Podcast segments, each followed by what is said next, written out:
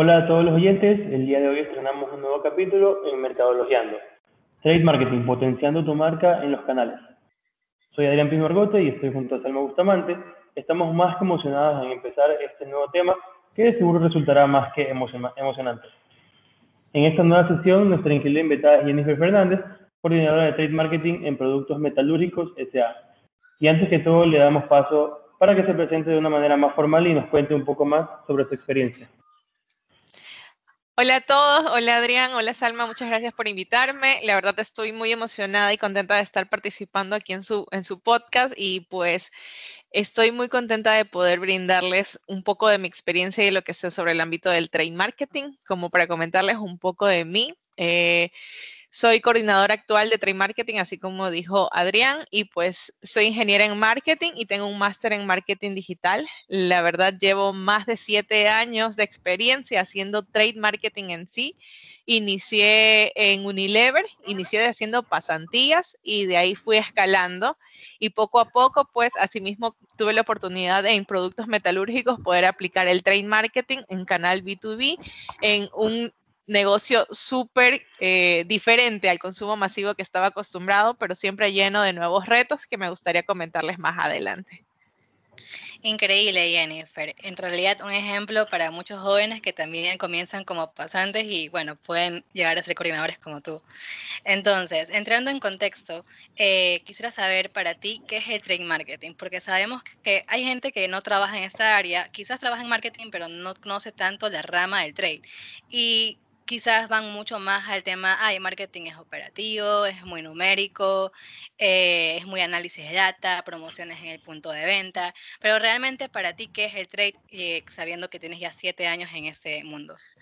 Así es, mira, el trade es una estrategia que está dentro del marketing. Como el marketing es tan amplio, hablar de trade marketing básicamente es enfocarte en lo que pasa en el punto de venta. Es cómo posicionas de manera estratégica estos productos o las marcas en el punto de venta, donde todo sucede, donde realmente convences al cliente o al shopper para que adquiera tu producto. Y obviamente para lograr esto debes desarrollar acciones en los distintos canales, porque tenemos varios canales de distribución, con el objetivo de atraer la atención del cliente, del consumidor y luego generar esta compra que deseas. Eh, bueno, Jennifer, y como comentabas que tienen varios canales, por ejemplo, ¿cuáles son esos canales que tienen en la empresa donde trabajas?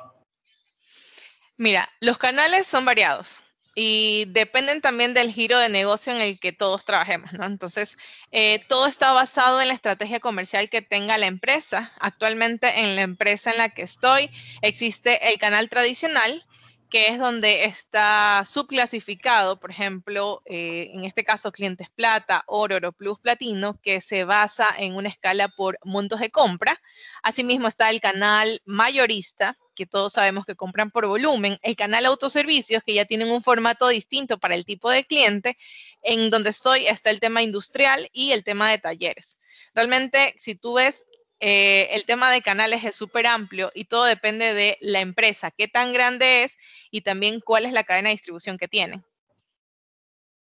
Ok, entonces para ti, eh, depende mucho de la industria donde tú estás, eh, la importancia que tiene cada canal eh, de la empresa, ¿no? Porque hay diferentes canales que tienen las empresas, pero depende mucho en cuál estás para saber, ah, ok, el autoservicio es el que me da mayor contribución, yo qué sé.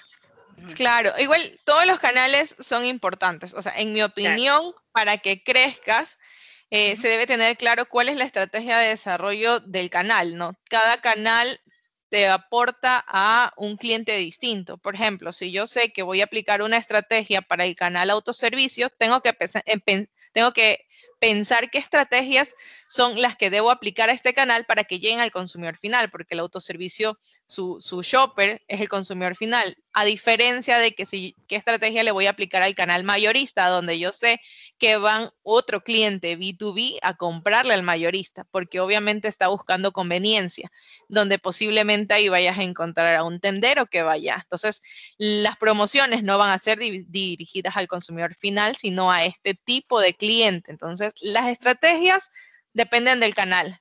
Y si un canal es más importante que otro, no te podría decir. Creería que todos los canales son importantes porque cada uno tiene un objetivo en la empresa. Ok. Mm, okay. Sí, sí, Epino. no, sí. Y por ejemplo, este, ¿nos podrías comentar cuáles son, por ejemplo, esos indicadores que aplican para medir la rentabilidad de esos canales que ustedes manejan? Claro, mira, ajá, los indicadores son parte clave para conocer si un canal está logrando los objetivos o no. Y uno de los indicadores claves, pues, es el ROI, es el que todo el mundo los conocemos y aplicamos desde la universidad y eso es lo bueno porque desde la universidad lo venimos aprendiendo. Entonces, usualmente se lo utiliza o se lo puede realizar por proyectos, medir el ROI de un proyecto aplicado al canal o por tipo de canal, cuando lo haces de manera masiva en un canal. Entonces, eh, por ejemplo, si aplicas una estrategia de rebate, el rebate es un descuento que se le da a un cliente por eh, lograr un objetivo. Y este objetivo de compra usualmente tiene un crecimiento por debajo. Normalmente no le dices al cliente, tu monto, de, el, objetivo que te pongo tiene 10% de crecimiento. No, el cliente muchas veces ni siquiera sabe cuánto compró el año pasado, excepto las empresas que llevan el control y la data. Entonces, este objetivo que yo le pongo como meta, le digo, si tú me compras, me invento 10 mil dólares en este trimestre, tienes que tener claro también el periodo de tiempo de cuánto va a tener la duración de, este objetivo para cumplirlo el cliente. Y si tú me compras 10 mil dólares en el periodo, te doy 5% de rebate, el cliente sabe que en este caso va a ganar al momento de cumplirlo. ¿Cómo mides aquí eh, si realmente el, el, retorno, cuánto, cómo mides la rentabilidad, tienes dos formas. Lo puedes medir comparando cuánto creció al momento del cliente eh, llegar a esta meta, porque puede estar sobrecumplirla. Entonces, ¿cuánto creció versus el trimestre anterior o cuánto creció versus el mismo el mismo periodo de tiempo del año pasado. Todo depende de cuál es el objetivo que pusiste al inicio para poder hacer ese proyecto o ese plan para ese tipo de canal. Usualmente el tema de Revit se da en los clientes más grandes, donde tienes mayor posibilidad de, eh, tiene mayor poder adquisitivo ellos también para seguir creciendo.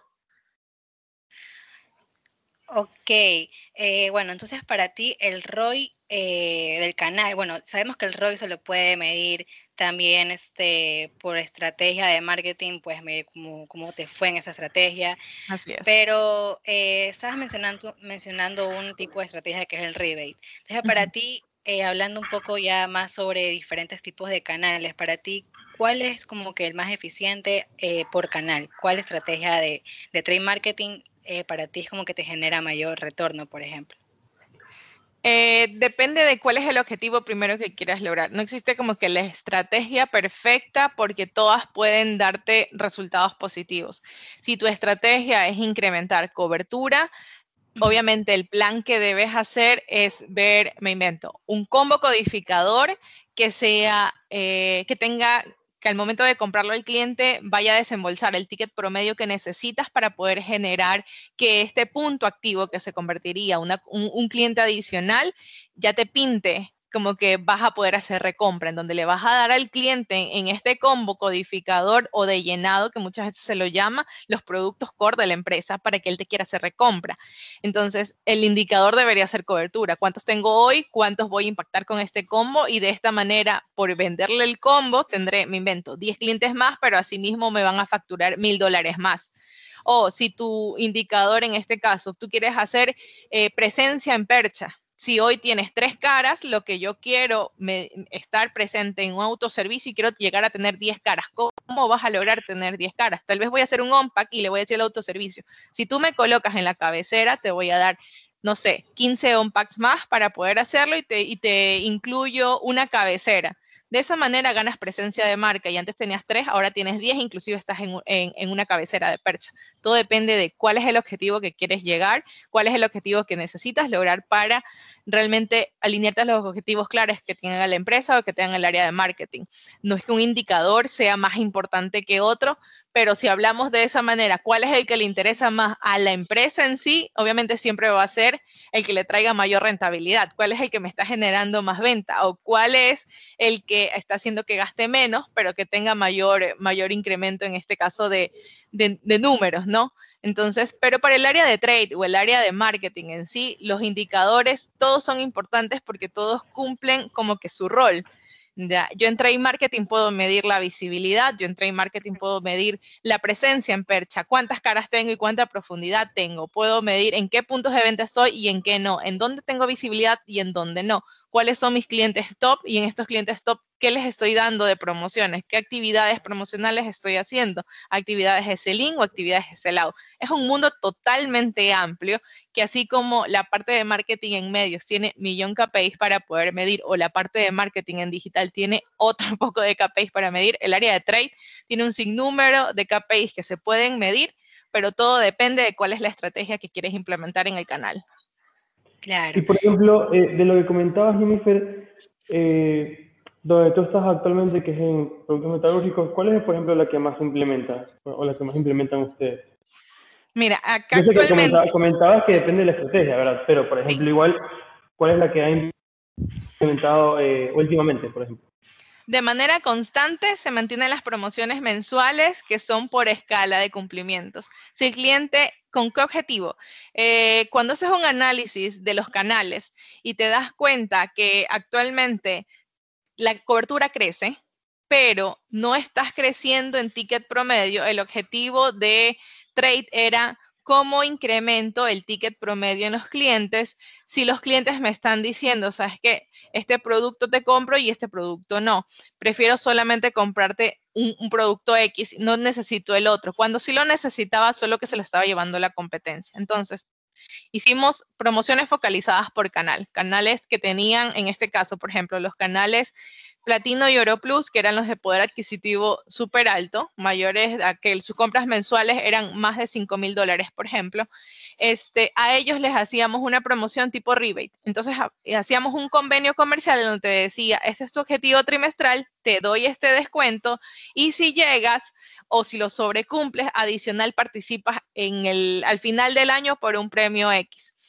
A los clientes, de, en este caso, de menor poder adquisitivo, no necesariamente un rebate a ellos le mueve, porque como son, eh, tienen un desembolso mucho más bajo, es poco probable que tengan la posibilidad de comprarte más. Entonces, ¿cuál es la estrategia ahí? Si actualmente me estás comprando 200 dólares analizando el canal, si el canal en promedio me compra 200 dólares, lo que yo tengo que buscar es que incremente ese ticket promedio.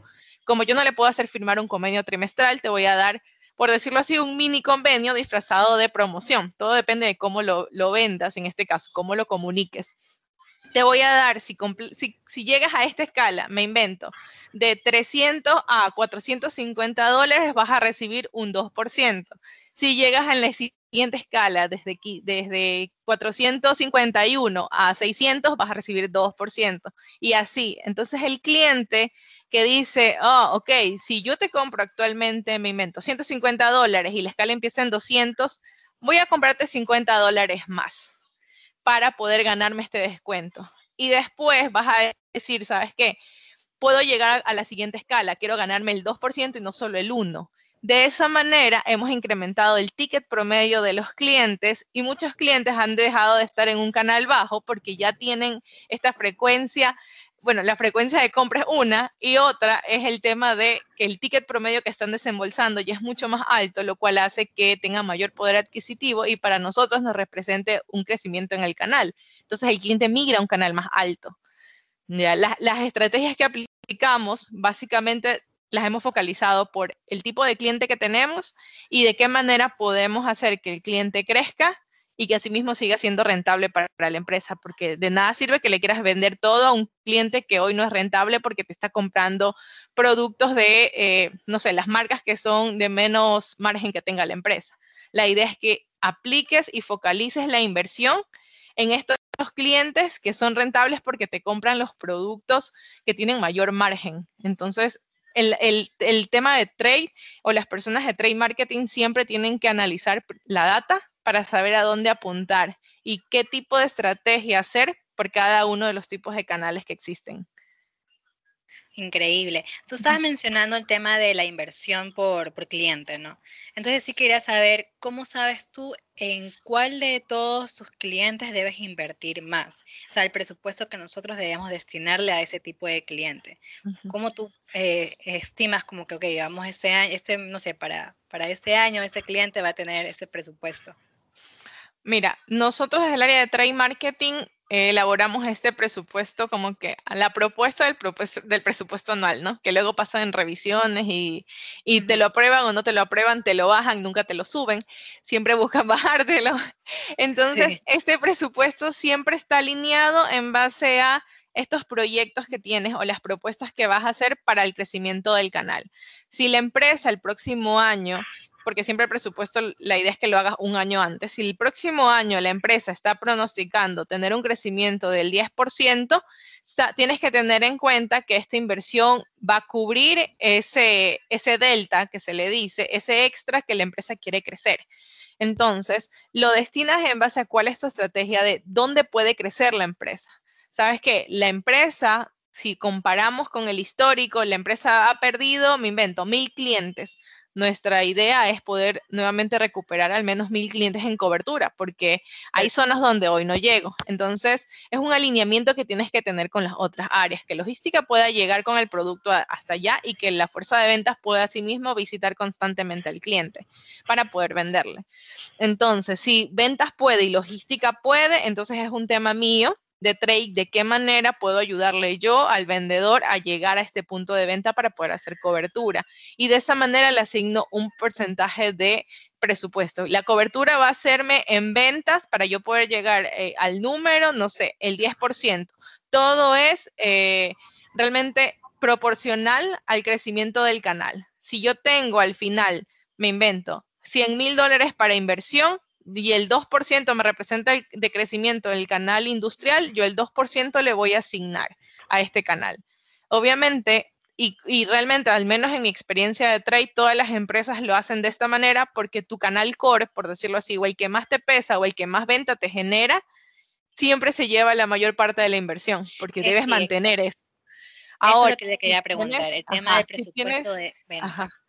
así es, si tienes una estrategia, ahora, adicional en el que sabes que sí, mi canal core es tradicional porque me pesa el, el, 70%.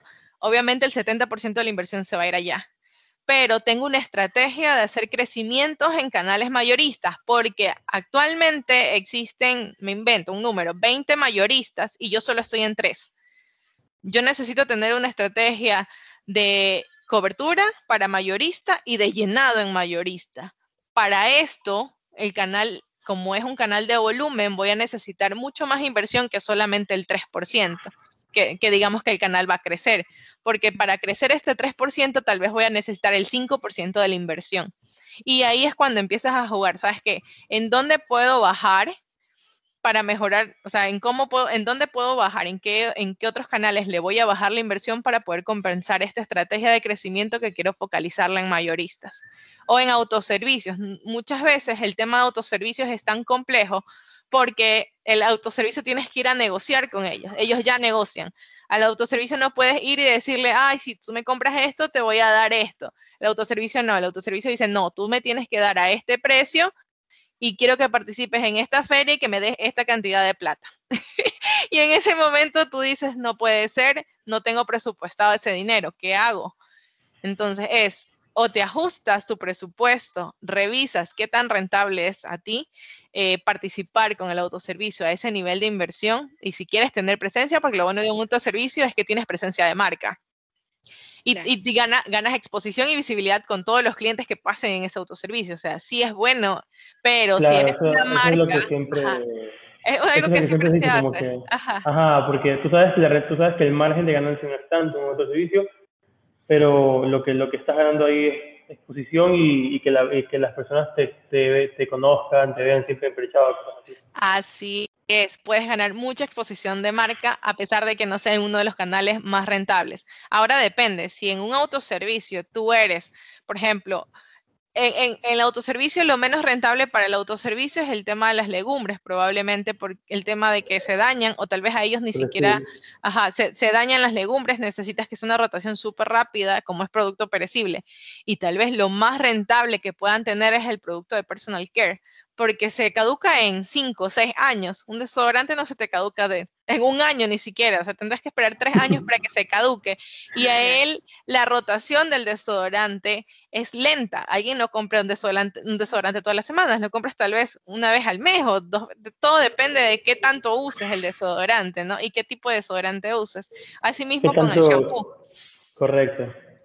Entonces, eh, el canal en este caso, las negociaciones, yo puedo ser alguien de, productos personales y ofrecerle a alguna cadena una promoción y tal vez para ellos eh, no, sea tan atractivo si yo quiero darle una promoción con vigencia de un mes, porque mi producto va a estar más de un mes ahí en esa percha, a diferencia de una promoción de un producto perecible que probablemente sí le interese participar. Entonces, tampoco todas las estrategias se enfocan en el canal y qué es lo que quiero hacer con el canal, sino que la estrategia tiene, la estrategia tiene que estar alineada también a mi producto. ¿Qué tipo de producto tengo? Y si lo que quiero hacer se puede aplicar en este canal por mi tipo de producto. Mm, ok.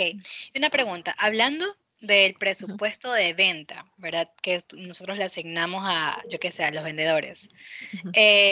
¿Tú cómo sabes cuánto presupuesto de venta debes asignar por vendedor o por cliente, eh, hablando cliente de PDB, no?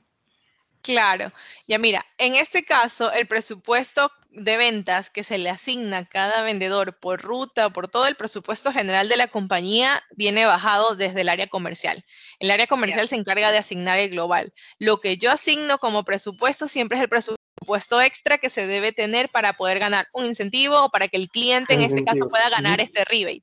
Probablemente el, cliente sin, sin actividad promocional, por ejemplo, sin el rebate, tiene que hacer no sé, 8 mil dólares, pero si quiere participar en el rebate, mi objetivo son 10 mil dólares. Ese delta, esos 2 mil dólares extra, es el presupuesto que va a tener que hacer el, en este caso, cumplir el cliente, pero que le suma el vendedor, ¿no? Porque al final el vendedor puede tener 30 clientes participando en el rebate, 2 mil dólares por 30 clientes, te va a decir, espérate, se me va a sumar mucho mi presupuesto. Pero hay que tener en cuenta, una cosa es el presupuesto comercial y otra cosa es el presupuesto que se pone por actividades promocionales de trade marketing. Entonces, el vendedor gana y gana sus comisiones por su presupuesto normal de ventas. El presupuesto de trade que se asigna es un presupuesto adicional que él puede llegar como no puede llegar. Todo depende también del cliente y de qué tan tanto el vendedor esté de acuerdo y quiera vender también el proyecto, ¿no? Entonces, eh, son distintos, no se, no se manejan como, por ejemplo, eh, cuando, se asigna un presupuesto de la compañía, no se manejan a la par, sino que cuando se lanzan los proyectos es que se le dice, este va a ser el delta que necesitas lograr para ganarte un incentivo probablemente, porque no hay nada mejor que lanzar una actividad promocional para un cliente, pero que también lances un incentivo a la fuerza de ventas para que quiera vender ese proyecto, porque ellos van a sentir que es una carga más. Aparte de que tengo que hacer cobertura, aparte de que tengo que llegar a mi presupuesto y que debo hacer la cobranza, voy a tener que vender un plan y una promoción. Entonces, ¿de qué manera incentivas a la fuerza de ventas a que pueda incluir tu, tu, plan, tu estrategia, tu, no sé, la visibilidad que tiene que colocar tal vez en el punto de venta? ¿De qué manera lo motivas o los incentivas para que lo puedan hacer y asimismo tú también cumplir tus números como trade marketing? Este, qué la verdad es que se escucha súper, súper chévere, eh, Jennifer. Mira, además quería, tú comentabas que donde tú estás hay varios, hay varios canales y bueno, que también depende de la estrategia para el canal. En tu empresa, por ejemplo, eh, han hecho o hacen estrategias que son netamente para cobertura, por ejemplo, y han analizado cuál es el canal de los que comentaste, cuál es el que más pesa. Claro, el canal que más pesa en la empresa en la que estoy actual y en la que estuve anterior de consumo masivo siempre fue el canal tradicional, en donde está eh, eh, la voz popular, como se le dice, donde están todas las tiendas, se podía decir en, cuando estuve en consumo masivo, las tiendas, era una base de 63 mil tiendas. Y cuando estuve, cuando estoy acá en Promesa, en productos metalúrgicos, la cantidad de ferreterías, o sea, donde está la masa es donde haces la cobertura. No puedes hacer cobertura en, tal vez, o sea, en autoservicios, pero los tienes contados. Sabes cuántos autoservicios hay, sabes cuántos días hay abiertos aquí en Ecuador, ¿sabes? Entonces, no se puede en este caso eh, expandir o crecer por, cobertura en otros canales que no sea el tradicional, el que no sea la tienda de barrio o la ferretería de barrio que, que, tienes ahí, que esas constantemente están en creación porque actualmente, inclusive a partir de la pandemia, hubieron muchos negocios que cerraron, pero asimismo hubieron muchas oportunidades de volver a empezar y abrir nuevas cosas, que tal vez antes yo tenía una panadería y probablemente la gente ya no quería comer pan, pero pude haber migrado a vender, no sé, sacos de arroz que ya vienen sellados. Entonces, estas oportunidades que se crean y, que actualmente, eh, en base a la necesidad, las personas se ven eh, incentivadas o motivadas a poner sus emprendimientos, pues hacen que la cobertura en, la parte tradicional, la tiendita de barrio, la, ferretería, como te decía, sea el canal para poder crecer a nivel numérico en este caso estamos hablando de la cobertura, quisiera saber si para ti es verdad eh, lo que algunas personas han de pensar, que no, no, están tan metidas en este mundo del trade, que es que mientras más cobertura hay mayor venta. Ya, en mi opinión, eh, la verdad no es así, porque no necesariamente el que tengas mil clientes más te va a generar eh, mucho aumento en ventas. Puede ser que abras mil clientes, pero clientes de ticket promedio bajo, a diferencia de que abras clientes eh, grandes o desarrolles clientes que actualmente están medianos. Me invento un cliente que para ti, no sé, te facture 5 mil dólares, pero con estrategias puedes llegar a hacer 5 mil dólares más. Entonces, con un cliente realmente puedes duplicar, eh, tener un crecimiento del doble para, en, las ventas que te proporciona. Y los clientes nuevos son mucho más complicados. Necesitas mucha más inversión para lograr un cliente nuevo. ¿ya? Entonces necesitas esta inversión para poder capturarlo con promociones, con estrategias y mantenerlo al cliente que ya te conoce, ya, tiene confiabilidad en ti y lo que necesitas es una promoción que te ayude a duplicar su ticket promedio del negocio. Entonces, eh, todo depende de cuál es este cliente nuevo que vas a generar cobertura. Usualmente, cuando te enfocas en la cobertura, tratas de hacer muchos clientes con un ticket promedio bajo. No vas necesariamente a abrir un cliente con 10 mil dólares, no. Buscas clientes que te facturen lo mínimo, el ticket promedio que buscas para poder puntearlo como punto activo, por decirlo así, que se le dicen en las compañías. Entonces, en mi opinión, el, hecho de que tengas más cobertura o, o llegues al 100% de la cobertura no necesariamente es un aumento de ventas es un aumento, es un aumento de números de, potenciales clientes que tienes para desarrollar, eso sí. Claro, es mejor eh, invertir más en los clientes que sabes que te van a generar mayor venta eh, que tratar de estar en todos lados y que incluso te represente pérdida, porque quizás hasta tu producto pueda morir en ese punto de venta. Claro, por ejemplo, cuando buscas hacer cobertura en una zona bien lejana o en los foráneos, sabes que cuando vayas a visitar a este cliente, probablemente la frecuencia de visita del vendedor no va a ser cuatro al mes, podrá ser una al mes. Entonces, y tu ticket promedio es bajo, pero lo que le, le, cuesta al vendedor llegar al punto de venta puede ser más costoso lo que el cliente te está comprando. Entonces, ahí deberías cambiar la estrategia. Si es un cliente súper lejano y que a ti te representa demasiado costo el poder venderle 100 dólares, intenta venderle por teléfono. No necesita el vendedor tal vez ir hasta allá, sino que vía telefónica tal vez pueda ser una mejor estrategia de poder llegar a él. Claro. E igualmente también sí depende, según yo, también de la industria. Por ejemplo, yo trabajé en muebles del bosque, ya. Digamos, lo que es mueblería, eso no es consumo masivo. Entonces, no necesariamente tienes que estar en todo Guayaquil este, para tener como que mayor venta. O sea, podemos estar en un solo punto, un punto estratégico, obviamente, este, y, listo. O sea, ya, si, si hablamos consumo masivo, sí puede ser que estar en mayor punto de venta sí te ayude por ejemplo, lo que es Tony, que llega a millón partes de Guayaquil, eh, pero depende de, de, qué tipo de productos también vendes. Si no es un producto que, que, es masivo, no es necesario tener una cobertura alta, sino más bien eh, canales más especializados que, que, sabes que saben de tu producto. Así es, totalmente de acuerdo contigo. Listo.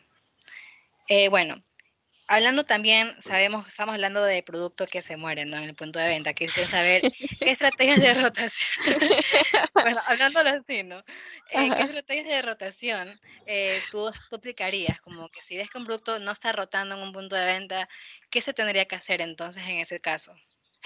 Eso es sumamente importante partiendo desde el punto de vista de la, la, en este caso, cuánto tiempo de vida útil tiene el producto. Si es un producto perecible, debes ponerle desde el momento en que lo distribuyes, los tienes que distribuir con una actividad promocional para que roten el punto de venta, al menos de que sea, por ejemplo, arroz, que sabes que es algo de primera necesidad. Ya, eso es el arroz, muy pocas veces le he pegado algo adicional. Pero, por ejemplo, cuando yo estuve en Unilever, yo estuve en la línea de margarinas y la margarina tiene un tiempo de caducidad muy corta. Entonces, la margarina tiene un útil, bonela y dorina. Bonela y dorina. Ajá. Entonces, por ejemplo, la margarina tiene nueve meses de caducidad y hasta que llegue el punto de venta se toma tres meses. Es decir, que tienes menos de cuatro meses para evacuarla de la percha porque el cliente no es que se la va a acabar en una semana. Todo depende también del número de, de integrantes de la familia que tenga y cuántas veces consume margarinas durante la semana y cuántas juntadas puede hacer con un, no sé, el tarrito de 250. Entonces, todos esos tipos de análisis se hacen, obviamente, antes de aplicar una estrategia, pero tenías que tener en cuenta el tiempo de vida útil. Y cuando te compraba un mayorista en, la, el tema de margarinas, las margarinas por ser un producto, en este caso, eh, de, corta, de corta vida útil, aceptadas devoluciones del mismo. Lo peor que puede hacer una empresa es recibir devoluciones porque el cliente se siente tan bien que dice, sabes que no importa que se me dañe, lo devuelvo. Cuando la opción debería ser, ok, se me va a caducar en dos meses, pienso devolverte este producto. ¿Qué puedes hacer para evitar que se devolvértelo? O mira, falta un mes para que se caduque, te lo devuelvo y las empresas lo que pueden hacer es luego donarlo para evitar de que kilos y kilos de productos se dañen, ¿no? Claro. Entonces, eso debería ser un acuerdo. En mi opinión, que pase o no pase dependerá de las empresas y cómo las negociaciones hagan. Pero como te digo, en mi experiencia, cuando hacíamos ventas en margarina, cuando iba a autoservicio, prácticamente la margarina rotaba por sí sola, porque en el autoservicio vas específicamente a comprar ese tipo de productos.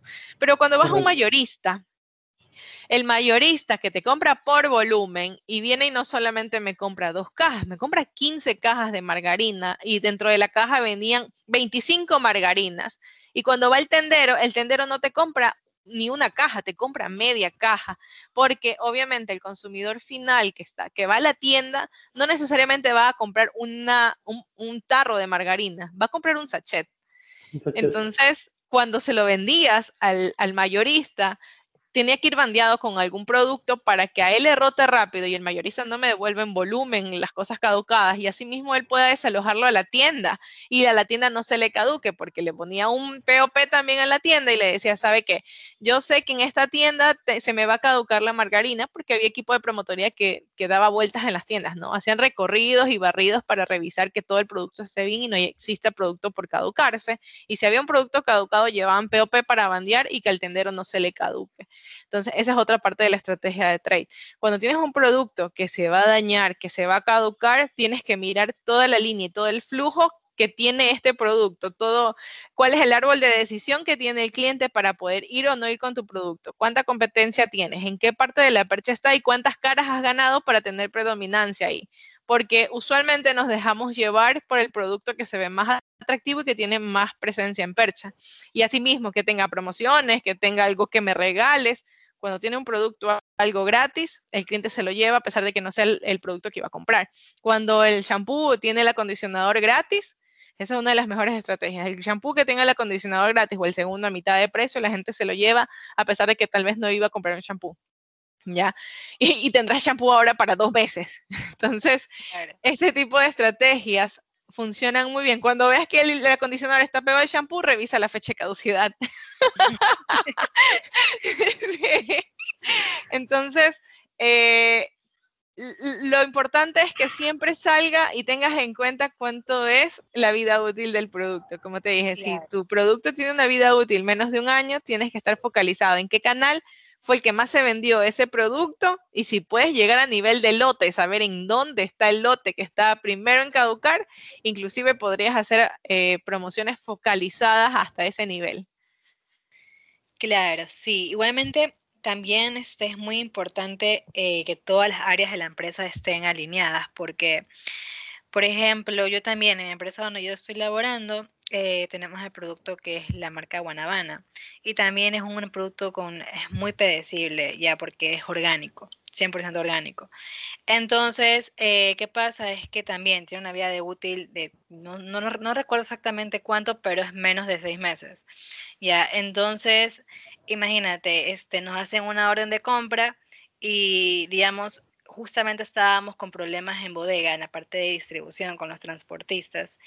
Y, nada, se demoró una eternidad desde que se aplicó la orden de compra, eh, sacar el producto de bodega, eh, llevarlo hasta el punto de venta y ya cuando llega al punto de venta simplemente queda un mes de vida e incluso nos devuelven producto como tú dices porque no nos aceptan. Entonces, es súper corto, un mes. Sí, o sea, una vez sí pasó, o sea, sí, sí ha pasado justamente estos casos y en verdad el producto eh, se termina dañando en nuestras propias bodegas. Hay cajas y de ahí es donde tú pierdes hasta plata porque simplemente ya tu producto murió. Ni siquiera donaste, ni siquiera, existe exactamente para, no sé, darse a conocer más la marca en otros lugares. Claro, darlo como sampling, ajá, no sé, me, da, por uno. Me da, risa ese producto de Salma, porque yo estuve una vez un, haciendo labor social de un grupo de Rotary. Entonces yo le pregunté a Salma, y Salma me dijo, sí, sí, yo te, yo te ayudo, te ayudo. Me regaló como unas, creo que unas 10, 15 cajas de este producto. créeme, que, créeme que de la canasta que armamos, más había de ese producto para, y los pelados les encantó, los pelados les encantaba. Oh, sí. Ajá, e, e, es súper genial ese tipo de experiencias porque al final las empresas te regalan a ti el producto. Y tú llegas a la universidad a regalar, ¿no? Porque tampoco puedes abastecerte con todo, se va a caducar, necesitas sacarlo ya. Por si acaso aquí en mi casa tengo cajas caducadas de ese producto, a ese nivel llegué. Entonces sí, pero son sí, la verdad es que se recomienda que si sabemos que tenemos un producto con fecha corta y sabemos que no tenemos la capacidad de abastecimiento a los puntos de venta, sí deberíamos aplicar estrategias al menos eh, para dar como que más conocimiento al mercado, ¿no? Donándolo, eh, yo qué sé, en fundaciones, a la Cámara de Alimentos, en caso que sea comida, o como tú dices, hacer samplings con ese tipo de producto, porque la verdad luego pierdes totalmente eh, es pérdida para tu empresa. Así es, así es. Lo bueno de, por ejemplo, trabajar con productos perecibles en los autoservicios es que como ellos llevan un sistema de control de inventario, saben qué productos se les va a caducar y te llaman y te dicen, ¿sabes qué? No sé, tengo cuatro cajas de margarinas, en el caso de margarinas, como para ponerte el ejemplo, tengo cuatro cajas de margarinas que se me caducan el próximo mes me apruebas pagármelas dándome nota de crédito, porque eso es lo que más les gusta, la plata. dándome nota de crédito, le hago una autocompra y lo hago dos por uno. De esa manera la gente va a pensar que tu producto va a tenerlo un millón de tiempo en, la casa y va a regresar por él porque va a esperar una siguiente promoción en el siguiente mes. Entonces, como empresa, tú dices, sabes que sí, está bien, te doy una nota de crédito porque prefiero a eso a que me lo devuelvas porque una devolución es réstame ventas, ¿no? La devolución es menos venta en el mes. Y si tú me compraste, no sé, y son 3 mil dólares menos en devoluciones, pero en inversión son 1.500, prefiero invertir los 1.500 a perder 3.000. Entonces, pero también depende de la flexibilidad y que tengas la inversión para poder hacerlo, porque tomar ese tipo de decisiones tampoco es sencillo. Tienes que tener eh, la autoridad para hacerla y que la, en este caso también el, cliente, el canal, perdón, el canal esté dispuesto a hacerlo. No todos los canales te lo dicen. Jennifer, una pregunta. ¿Tú cómo mides la rotación de un producto en los puntos de venta? Es muy complicado medir en este caso, inclusive para consumo masivo, cuando estoy en consumo masivo, es, es como que imposible saber cuánto le está rotando realmente, o sea, así, sabiendo en números o cálculos, eh, el sellout. El sellout es tan complicado de medir a menos que tengas un promotor en el punto de venta. Claro. ¿Qué es lo que, ajá, nosotros en, en, Unilever, por ejemplo, teníamos una cuadrilla de 130 mercaderistas aproximadamente que iban enfocadas en los, en los clientes más grandes, en donde sabías que te compraban por volumen y necesitaban un chequeo para que ellos te digan cómo iba la rotación. Pero obviamente ellas sabían que cuando iban a visitarla, me invento, el día 1, el día 30 ya había llegado el producto. Ellas mismas perchaban. Entonces sabían que habían perchado 15 cajas. Y como percharon 15 cajas y no sé, compraste 16 porque justo vino una promoción, ellas convencían en este caso al tendero, al mayorista, al autoservicio de percharte una vez las 16 cajas. Entonces te ganaban, no sé, tres espacios más en cara de percha. De esa manera ya vas ganando. Ya le metiste la promoción, le pusiste más producto y ya tienes más caras en percha. ¿Qué más te puede lograr en este caso la mercaderista o la impulsadora? La rotación. Colocar y verificar que esté bien el precio. Si tienes una, una oreja de percha, colocar de una vez el material POP. Y la cadena te va a decir, ¿para qué me colocas esto? ¿Para ayudarlos a vender más? Ok, entonces la colocas. Y la mercaderista te decía, ¿sabe qué? Ya tienes, ya, ya se me está acabando el producto, necesita el vendedor venir a llenarme porque al mercadista le pagas por mantener eh, la percha llena y por mantener las caras llenas. De esta manera, ella me decía, ¿sabes qué? Inicié con 100 botellas de sedal, me invento. Ya, hoy es eh, han pasado cuatro días y medias se han desalojado 15. Entonces yo sé que de manera semanal 15 salen en ese punto de venta porque cada punto de venta es distinto. 15 salieron en esta semana. Sé que el vendedor por lo menos debería ir a venderle una caja que tiene 12 unidades, por ejemplo, porque usualmente no es que te recompran la misma cantidad, te van comprando de poquito a poco. Ya, de esa manera es como puedes medir la rotación del sellout en el punto de venta. Pero si tú quieres medir el sellout en una tienda, es muy complicado. Ni siquiera a veces ellos saben lo que tienen en sus bodegas o lo que tienen ahí arrinconados o cuántas cajas les sobran de la compra anterior que hicieron. Esa información ellos no lo llevan porque es un mercado igual eh, muy informal. No tienen todavía implementos tecnológicos para poder llevar inventario realmente ni siquiera llevan inventario cómo, te compra un tendero en base a lo que más le rota y le pide la gente. Si la gente va y le pide todos los días un deja, él sabe que ha vendido por lo menos 10 dejas a la semana y va a comprar dejas la semana que viene, porque eso es lo que le ha rotado.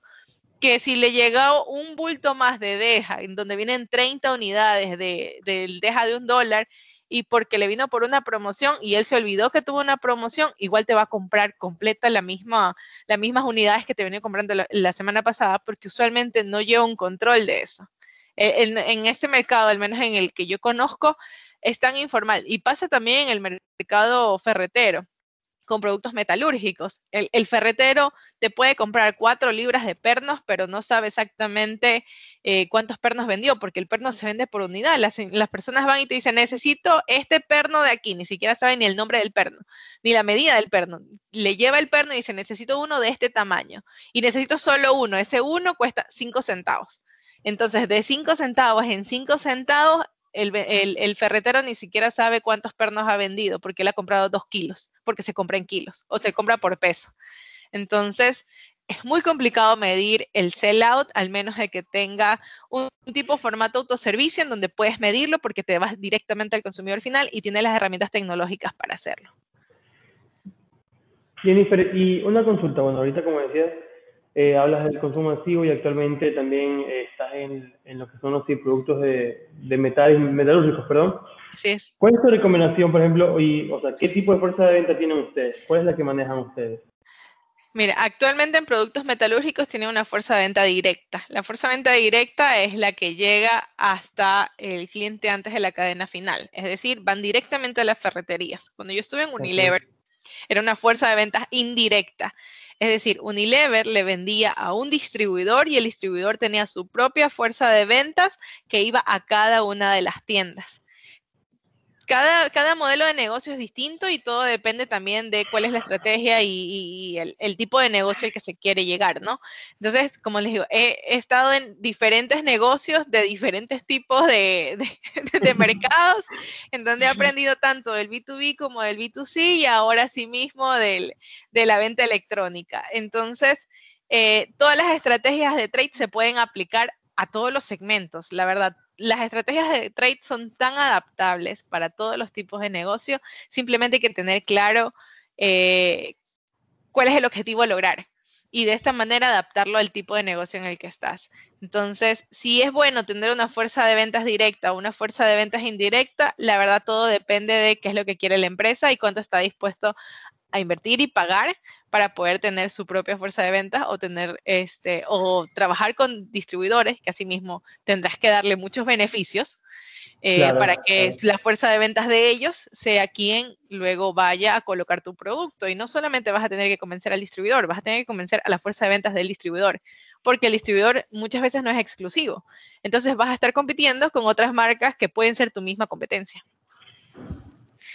Listo, Jennifer. En serio, eh, ha sido muy interesante todo lo que nos estás hablando. Ya estamos llegando eh, a la conclusión.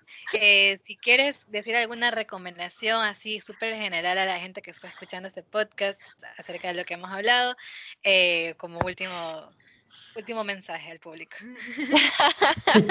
no, muchísimas gracias. La verdad ha sido súper chévere. Mi recomendación es cuando estés en la universidad y hayas escogido marketing, porque los que escogemos marketing amamos el marketing no te enfrasques solamente en lo que aprendes, porque lo que aprendes es teoría, pero cuando llegas a la vida laboral, realmente vas a conocer que hay mucho más allá. Y que no solamente porque te gusta el marketing y tu materia favorita, me invento, es medios de comunicación, te quieras enfocar a hacer publicidad. O sea, son tantas ramas distintas que hay en el marketing que puede, sorprendente, puede sorprenderte mucho cuando llegues al ámbito laboral. ahora sí, para, para, para terminar, eh, bueno, consideramos que han sido unos minutos muy interesantes y sobre todo llenos de información. Nuevamente les agradecemos por estar presentes en este capítulo y a nuestros oyentes también agradecerles por estos minutos que seguro les pareció muy interesantes. Estén muy atentos en el siguiente capítulo, también tendremos un tema interesante, así que pueden seguirnos en nuestras redes de Donde anunciaremos el, el día, hora y eh, en donde podrán escucharnos. Sin nada más que decir, agradecerles nuevamente por su tiempo y esperamos poder volverlos a encontrar en una nueva ocasión. Muchas gracias, Jennifer muchas, gracias, a ustedes. Cuídense. Éxitos. cuídense, cuídate. Éxitos.